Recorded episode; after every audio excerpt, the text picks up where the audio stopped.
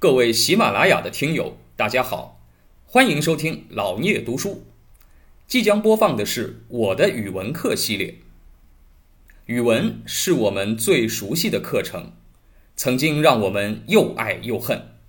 现在就让我们一起来重温语文课，吐槽语文课。元杂剧有哪两种？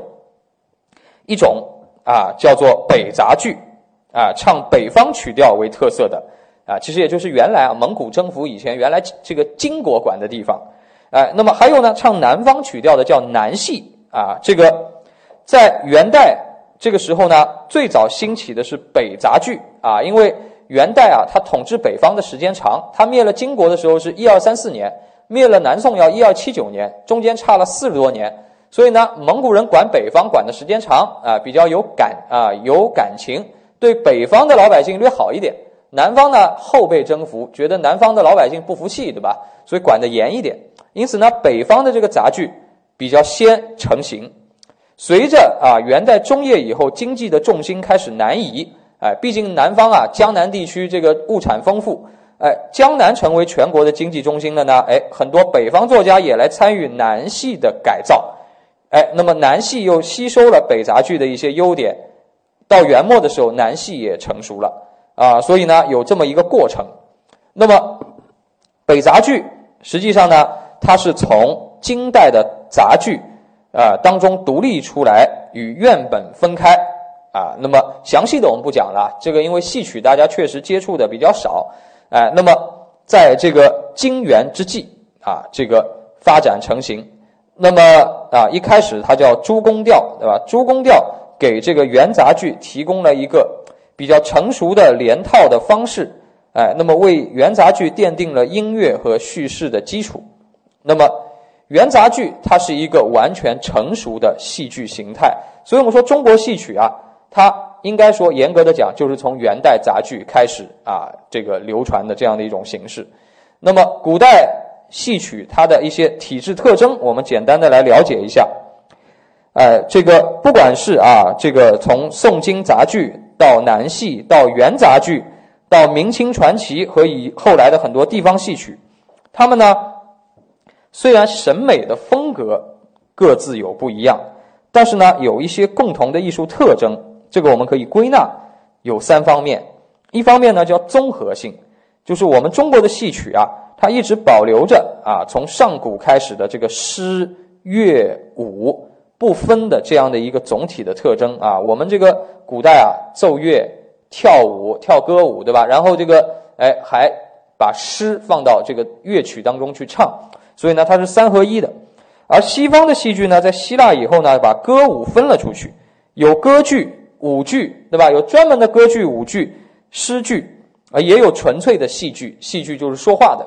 哎，那么，但中国呢是不分的，哎，中国的戏曲呢，在宋金达到成熟以后啊，这个直到现在依然在吸收其他艺术形式当中的养分，来丰富自己。所以中国戏曲呢，它是一个综合性艺术啊，它里面有音乐、有舞蹈、有动作，对吧？讲究唱念做打，对吧？咱们中国戏曲，所以呢，它是一个啊比较综合的艺术。另外呢，它是写意性的，就跟国画一样，它不是完全写实的。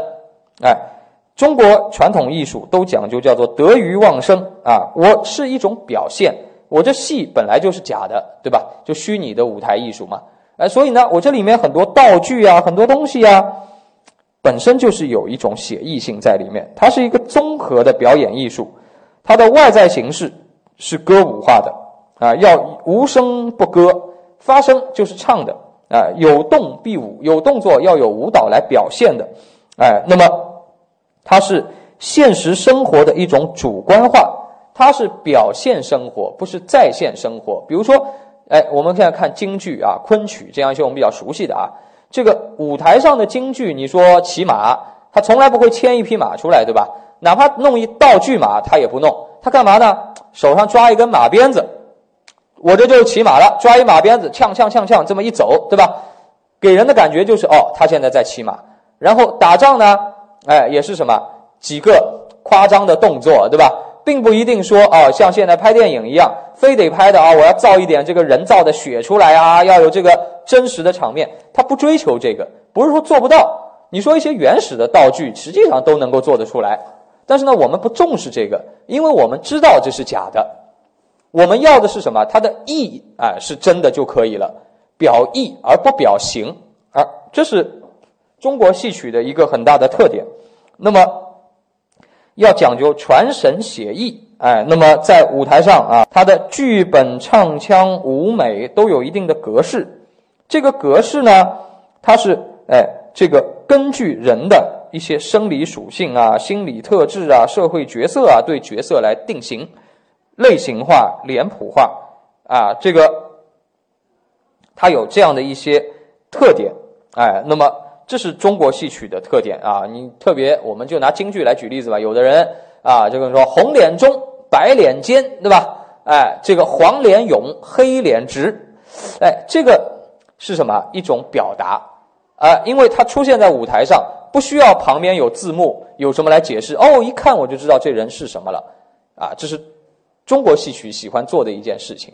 啊，那么还有呢，就是有记忆性。啊，中国戏曲它都是注重当场表演的。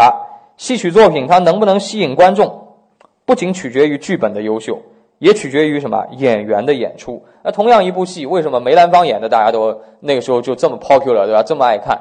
说明跟演员对这个剧本的理解和表达也有很强烈的关系啊，他非常讲究演员的叫四功五法，唱念做打，对吧？这个需要演员啊，这个有很高超的技艺，呃，那么所以说呢，中国的戏曲啊，它总体的艺术特征啊，这个具体到作为一种文学载体的古典戏剧，这个戏曲啊，它是。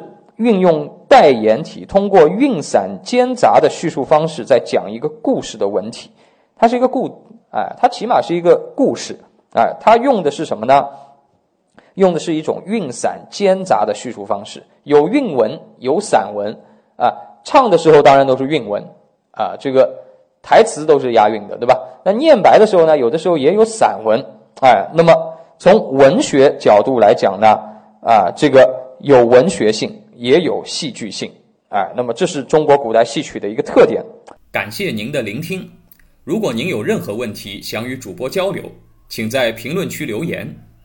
欢迎订阅本专辑，期待下集再见。